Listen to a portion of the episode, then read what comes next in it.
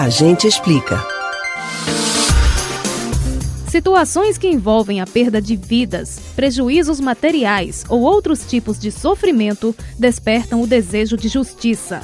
É comum para quem ouve ou presencia esses casos tentar identificar os responsáveis pela dor provocada e como ela poderia ter sido evitada. Quando o agente que causou os danos fez isso sem intenção, ele pode ter cometido um crime culposo.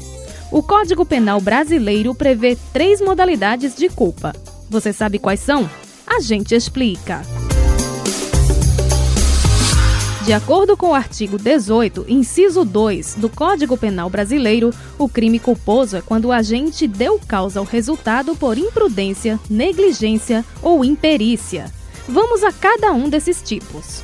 A imprudência é caracterizada por uma ação descuidada em que o autor deixa de ter precauções que evitariam o problema ocorrido.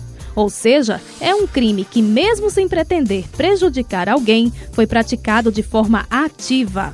Um exemplo é quando um motorista faz uma ultrapassagem proibida e acaba provocando uma colisão no trânsito. Ele não escolheu machucar as pessoas no outro veículo, mas escolheu dirigir sem cautela, o que causou esse resultado. Já na negligência, o crime ocorre pela omissão de quem teria o poder e a responsabilidade de prevenir ou até impedir o acontecimento negativo. Ou seja, a negligência é uma conduta anterior ao episódio em si, é deixar de agir quando isso deveria ter sido feito. É o caso, por exemplo, de alguém que cria cães ferozes em casa e não cuida em garantir a impossibilidade de eles escaparem.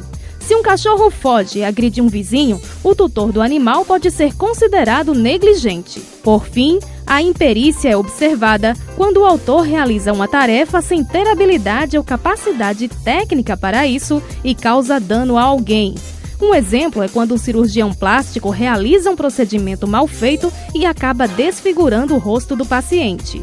Ou um engenheiro responsável por uma obra que comete erros grosseiros no projeto ou na execução, causando desmoronamento do edifício e a morte de pessoas. É importante registrar que o crime culposo só está tipificado quando acontecem problemas decorrentes do comportamento em questão.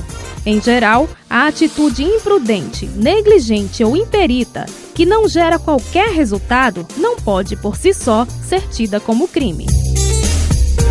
Você pode ouvir novamente o conteúdo deste ou outros A Gente Explica no site da Rádio Jornal ou nos principais aplicativos de podcast: Spotify, Deezer, Google e Apple Podcasts.